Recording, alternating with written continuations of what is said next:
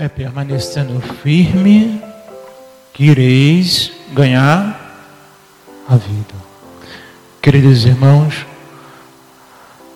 hoje celebrando o martírio de Santo André e seus companheiros, foram martirizados ali na região do Vietnã. Esse evangelho nosso Senhor hoje nos propõe a meditar, permanecendo firmes, que irei ganhar a vida, nos faz pensar, e essa semana celebramos segunda e terça também dois mártires, Santa Cecília e ontem São Clemente. E hoje são quase 117 homens que morreram no Vietnã e celebramos esses homens. O martírio era a forma, desde todo sempre, reconhecida na igreja como o modo mais perfeito de se imitar o próprio Senhor. O modo mais perfeito como você e eu podemos assim nos oferecer a Deus. Sermos iguais a Jesus. Os primeiros cristãos começaram a se perguntar como nós podemos então nos tornarmos iguais ao Cristo, imitar o Cristo. E eles diziam, fazendo o que ele fez, morrendo, sendo firme, morrendo sem negociar a fé. E assim aconteceu com os discípulos, assim aconteceu com todos aqueles outros homens que vieram depois. Após a grande perseguição, o martírio parou de acontecer.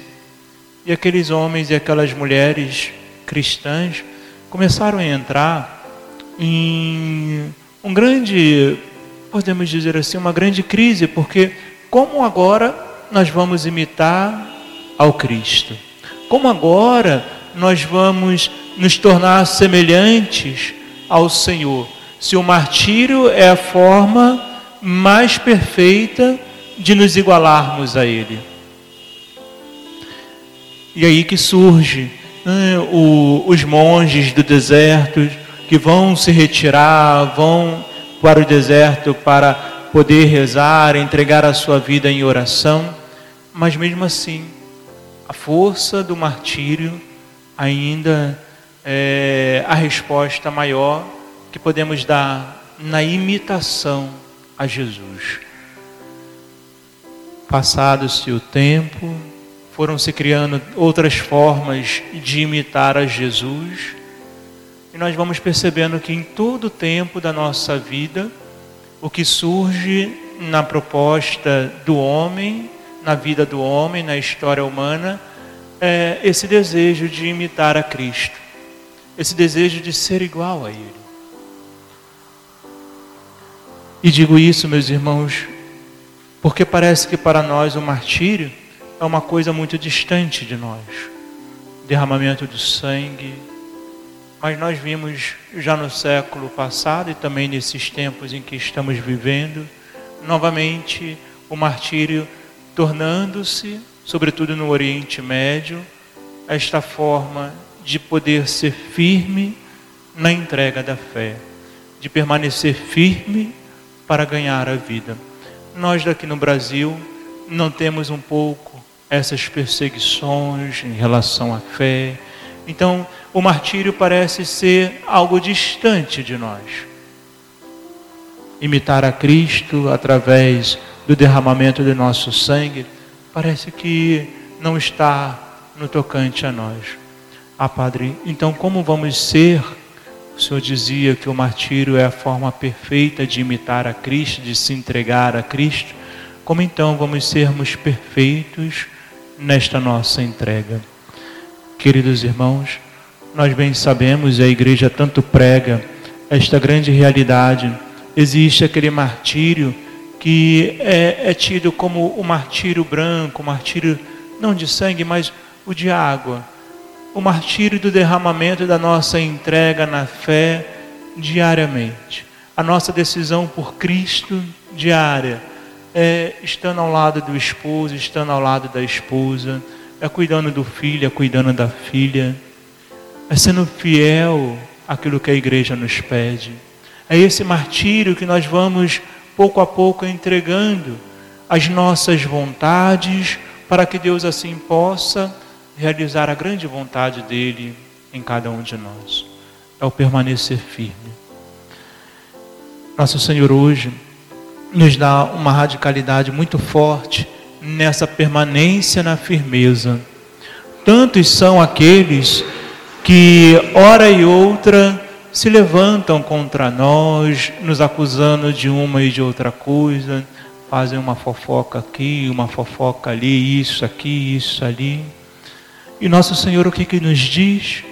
Olha, hoje não vos preocupeis com a própria defesa. Você e eu, quando alguém faz fofoca de, da gente, a gente tende a, tem aquela tendência de começar a também criar os nossos grupinhos para poder combatermos aquela coisa que estão falando. Começamos a criar um, vários artifícios, várias artimanhas para defender-nos. Não é assim que a gente vê as coisas acontecendo? Queremos nos defender a qualquer custo. Nosso Senhor diz para nós: Olha, eu serei a vossa proteção. Irei sofrer muito, disse Jesus aos seus discípulos. Serão entregues na sinagoga, serão postos nas prisões, mas não vos preocupei com aquilo que ireis falar e é interessante quando a gente vai ao Ato dos Apóstolos, nosso Senhor fala isso para os seus discípulos e, e diz, né? Eu vos darei palavras tão acertadas que irão confundir os seus perseguidores. E aí a gente olha, por exemplo, a vida de Pedro, após ser preso, palavra acertada que Pedro tem nos lábios é qual? Acusar aqueles que estavam acusando: Olha, vocês mataram Jesus. Lembram desse episódio? Veja que palavra acertada. Meus irmãos, parece que é um pouco contraditório, mas ali naquela palavra, hum, Pedro assinou a sua sentença de morte. Sim, de fato, nós estamos acusando vocês de matarem nosso Senhor. E Jesus fala o quê? Não se preocupem que eu vou dar a palavra acertada para vocês. Queridos irmãos, é exatamente desta forma que você e eu vamos estar diante daqueles que são os nossos acusadores. As palavras que virão aos nossos lábios poderão ser palavras que jamais falaríamos naquele momento, mas são palavras que vão nos trazer a vida que o Senhor nos promete, a vida que Ele preparou para nós.